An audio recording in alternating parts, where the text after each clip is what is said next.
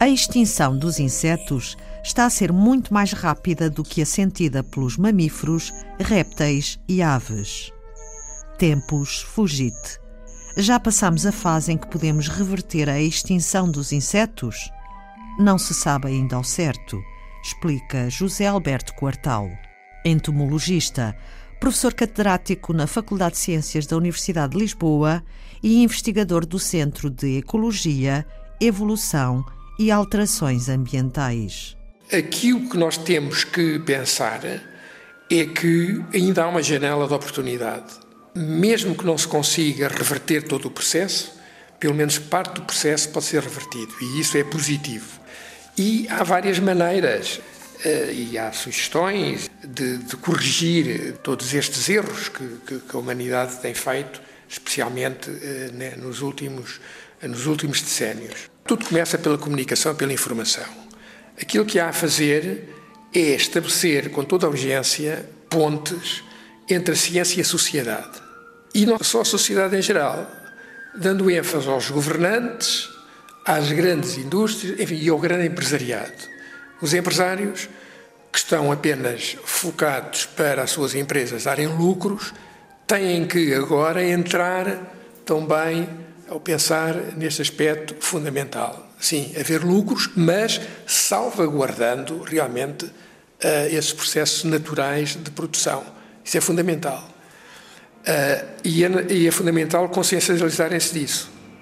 Porque o lucro, o lucro, o lucro, e se destruímos a natureza, para que serve o lucro, não é? Eu penso que uh, é fundamental, uma vez que é a agricultura, fundamentalmente a agricultura, e também a silvicultura, e também as florestas, mas, mas mais a agricultura intensiva e com, enfim, toda aquela panóplia de, de pesticidas e inseticidas que se têm usado, e usando a monocultura e grandes extensões, etc., deverá ser realmente alterado por aquilo que já se tem feito bastante, que é a proteção integrada, ou seja, uma gestão de pragas integrada, e pela própria uh, agricultura biológica. A agricultura biológica que usa, no fundo, que defende a ecologia, que está mais em, de mãos dadas com a natureza, que usa inimigos mais inimigos naturais e outros processos biológicos que são menos nefastos e não contaminam o ambiente, porque realmente a luta química tem muitos, muitos, muitos defeitos, se bem que seja uma indústria cá está que faz lucro e daí também, enfim, ser necessário sensibilizar bastante o empresariado que está ligado também a essas indústrias e, e também os governos. E realmente hum, também é necessário, por outro lado, criar condições, que isso é, é possível também fazer-se, até, até quase a nível individual também se pode dar uma mãozinha, uh, no sentido de, nas grandes áreas, manter sempre mosaicos, mosaicos de vegetação natural, ter o máximo número de sebes e, se possível, evitar ter grandes monoculturas, mas ter culturas, ah, exatamente, fazendo mosaicos também de culturas diferentes. A população animal, neste caso os insetos, tem mostrado estratégias diferentes de sobrevivência. E há dois tipos, explica José Alberto Quartal: os K, ou estrategistas K, e os R, ou estrategistas R. Em que é que diferem? Isso é fácil de perceber.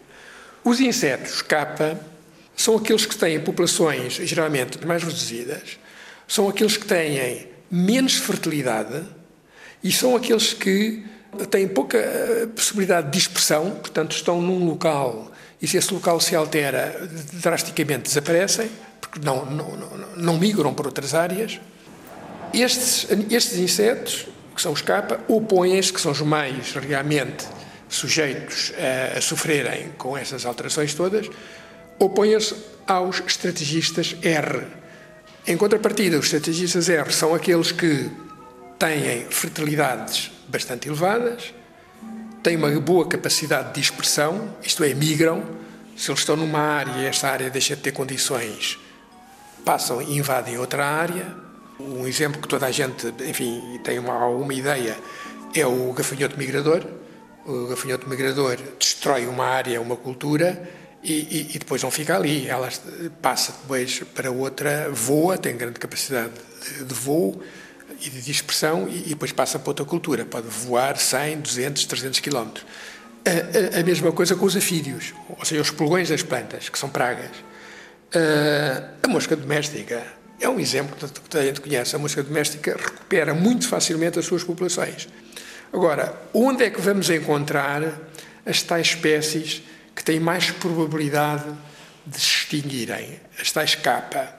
As espécies capa têm hum, espectros ecológicos bastante estreitos, isto é, têm uma amplitude uh, ecológica muito estreita, uh, estão muito especializados em determinados uh, habitats e determinadas condições, e, por exemplo, no caso dos insetos herbívoros, eles estão especializados, por exemplo, apenas numa planta.